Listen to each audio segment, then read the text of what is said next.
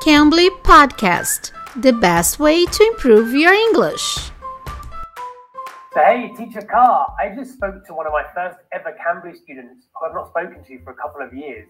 It was a real blast from the past to see them again. Hello, Teacher Mike. A blast from the past? Pessoal, vocês já ouviram essa expressão? Hoje o Teacher Mike vai explicar pra gente o que isso significa. Vocês já ouviram? Se não ouviram, fiquem ligadinho, tá bom?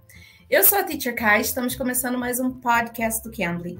Teacher Mike, you told me that you spoke to an old student and it was a blast from the past. What does that mean? It, what it means is a blast from the past is where something from the past comes back to us in the present moment and it reminds us or it brings back an old feeling from that time. It reminds us of what it felt like in that moment in the past. Something that comes from the past into our present day life. Gente, que interessante. Essa expressão é usada assim. É uma coisa do passado que vem trazer uma memória, um, um sentimento, né? Bom no presente. Então, a gente tem uma palavrinha em português que é a saudade. Foi uma, uma saudade, uma coisa gostosa. Mas essa palavra saudade, ela tem um probleminha na hora de usar no inglês, tá bom? Então vamos, vamos entender essa expressão, a blast from the past. Depois eu vou fazer umas perguntas para o Teacher Mike sobre isso.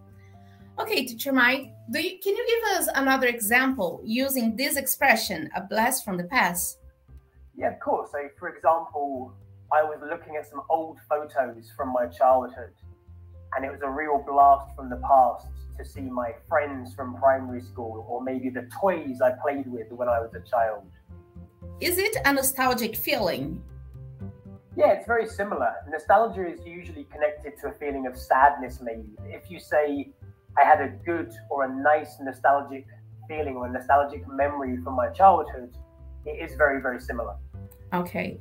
Então, viu, quando você tá aquele momento nostálgico, assim, sentindo saudade, né, da sua infância, você viu fotos, então você pode usar essa expressão, a blast from the past.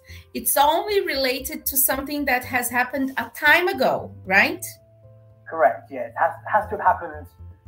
There's not a specific amount of time, but for example, if you said, Oh, I've not seen my friend since last week, it was a blast from the past, it wouldn't really work.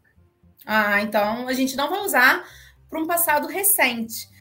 Teacher Mike, tô curiosa aqui. Me ajuda. Se eu quiser falar tem um tempo que eu não te vejo, tem dois meses que eu não ligo para você, a gente não se fala.